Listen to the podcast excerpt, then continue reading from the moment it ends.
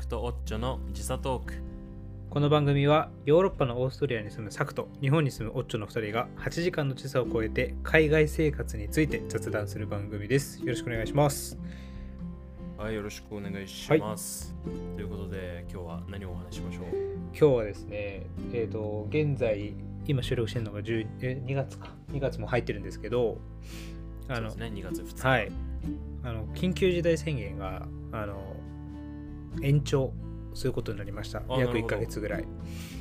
それはもう今、はいはい緊急事態宣言が出てる都道府県というか、うんうん県は全部延長というか、えっ、とですね、東京だけとかじゃなくて？一部栃木とかは排除するかもみたいなニュース流れてたんですよ、ね。あそうなんだそうなんですよ。まあでも今だ、まあ、東京とか、はい大阪とかもはいはいはい。もう全こ然緊急事態宣言延長なるほど決まっちゃってまあ実際、どうなんですかね。生活にそこまで8時に飲食店が閉まっちゃうことぐらいなんですけど、うん影響としては。なるほどなるほどっていう感じ。実際どうなの？その、はいはい例えばオッチョの会社ではその出出勤が減ったとか、はいはそういう影響はあったこの1ヶ月出勤が減ったことは、えーまあそうですね。あの、なんか、ガイドラインはそこまで変わってないんですよ。もともと、その在宅勤務メインの会社会会社としては社としてのただなんかシンプルに人数が増えてきたから出たくないよねっていうのはありましたね。あはい。どうですか逆にさっくんオーストリア帰って。いやオーストリアも守れなく今ロックダウン中はいはい。で24時間外出規制だったりとか、うんまあもちろんそのオフィス、えーテレワーク、はいはい。テレワーク推奨されてたりとか、はい。まああるんだけど、2月のそれが7日までが期限で、はいで、まあ、最近は2月8日から、はい。えっと、延長するかどうかっていう議論がうんうんずっとあって、でえっとねオーストリアはねそれを緩和する流れになりそうです。でそうなのよ。でじゃあその新規感染者数はどうなんですかって話なんだけど、はい。実はあんまりその減ってなくて、はいはいはい。その日本と同じでなんかターゲットがあるのね。この1日の感染者数をはい何日まで減らすっていうのが、はい。それが1日700人まで減らすっていうのが目標だったんだけど、はい。オーストリアはい。全体で、はい。だけど今が結局1500とかうおー。2000とかまだ。だから全然それは達成できてないんだけど、はい。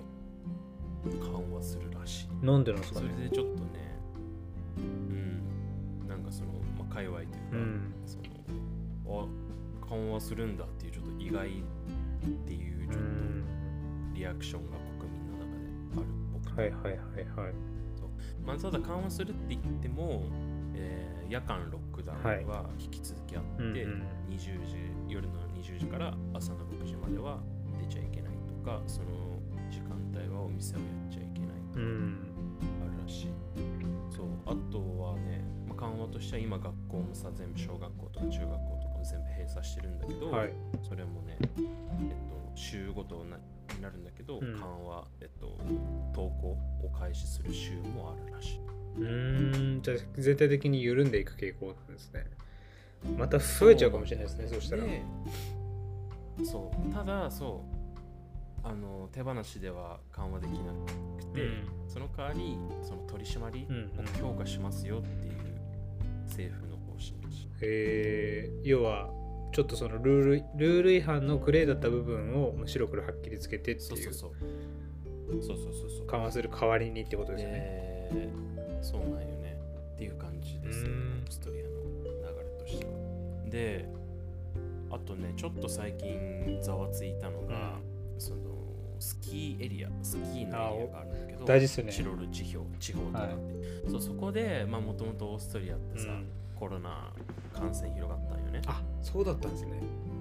そう。で今さ、はい。そこに外国人がはいはい。なんかちょっと集まってるらしくて、えこで国境空いてるんですか？本来外国人はそう国境は空いてるんだけど、そう本来はその10日間の隔離をしないといけない、はいはい。でその後にまあスキーとかいろいろ外出とかできるんだけど、その外国人たちが結構そのルールを守っててその夜パーティー開いたりとか、はんちゃん騒ぎとかしてその通報があってみたいなのがちょっと話題になってさ、うん。そう。でなんかその人たち一斉逮捕されたらしくてあら。90人ぐらいかな。あら。逮捕？っていうのがあってそうそうそう。たまあ逮捕って言わないか。なんていうの？書類送検っていうのかはいはいはい。わかんないけど、まあまあまあ、うん。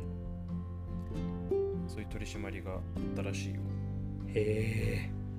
オーストリもうだからでもどうなんですかね、まあ、合理的ではありますよね。緩くする代わりにルール守るよって話ですよね。アうんそうそうそう。まあちょっと国民コロナ疲れは間違いなくあって、ちょっと緩んでたのはあるんだけど、うん。まあここで緩和する代わりうんに、ルールはちゃんとしっかりしようねって。いうまたどうなんですかね。なんかなんか、まあ、国民としてというか、まあ、僕はロックダウン延長するんだろうなっていう覚悟はあったから、はいはいはい。なんかあここで緩和しちゃうんだっていうちょっと思い だって今だってに多くて2000とかいくからあまあ、これで緩和してさ、まあ、まあ上がることも十分考えられる、あはいはいはい。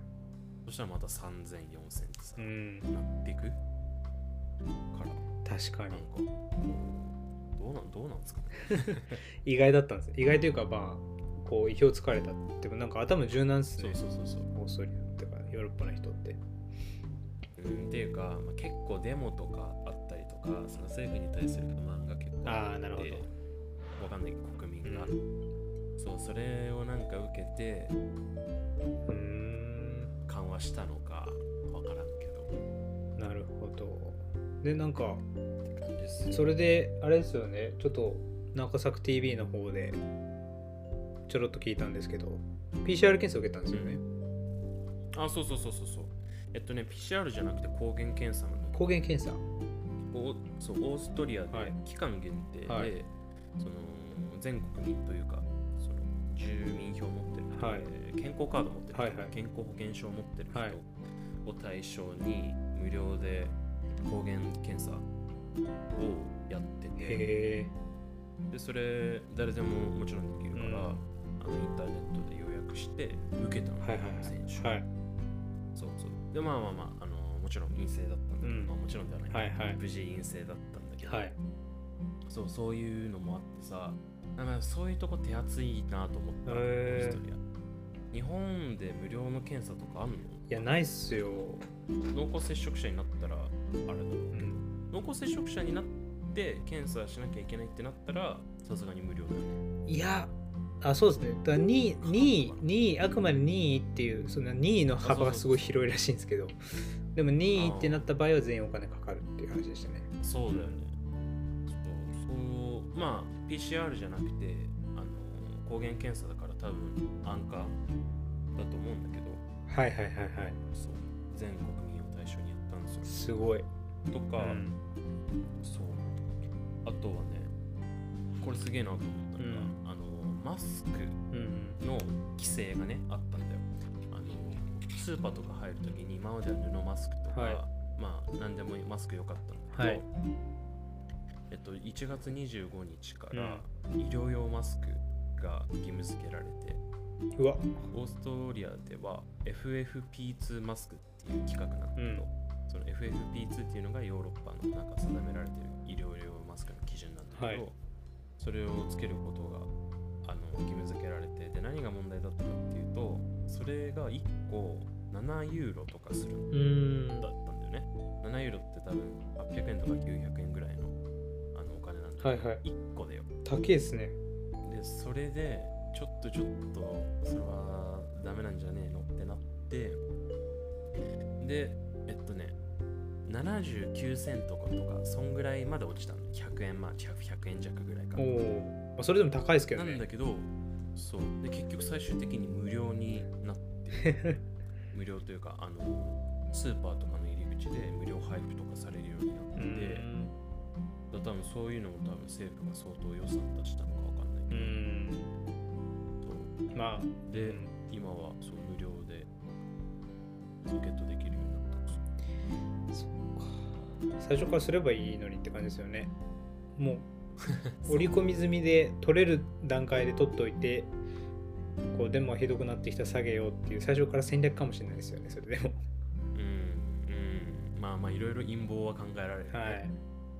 そうたださまあその医療用マスクもさやっぱ息しづらいっていうかさ、うん。まあだいぶ密着されていいマスクなんだけどさ結局オーストリア人さ建物の中でしかしなくて、うんやっぱいまだにさ外出るときはさマスクしないのが一般的といううか、ん。になってるからさ。